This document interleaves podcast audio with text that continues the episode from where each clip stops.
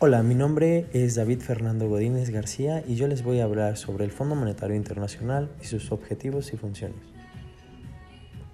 El sistema financiero internacional está compuesto por una serie de organizaciones universales y regionales, de las cuales el Fondo Monetario Internacional forma parte.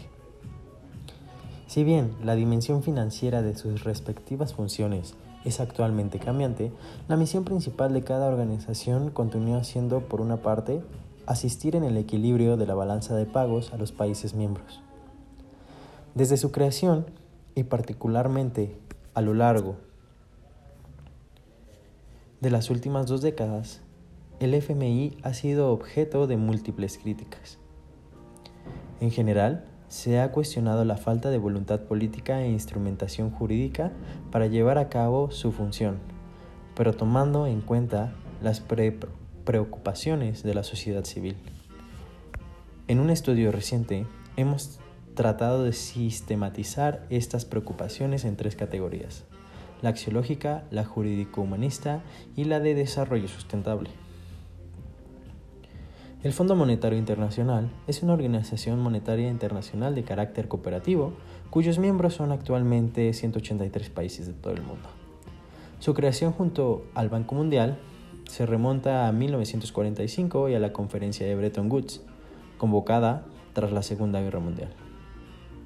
Las atribuciones del FMI derivan de los fines básicos para los que fue establecida la institución. Según se expone en el artículo 1 del Convenio Constitutivo del Fondo Monetario Internacional, la Carta Fundacional que rige toda la política y actividad es fomentar la cooperación monetaria internacional por medio de una institución permanente que sirva de, mecanismo perdón, de consulta y colaboración en cuestiones monetarias internacionales. Facilitar la expansión y el crecimiento equilibrado del comercio internacional, contribuyendo así a alcanzar y mantener altos niveles de ocupación de ingresos y reales y desarrollar los recursos productivos de todos los países miembros como objetos primordiales de política económica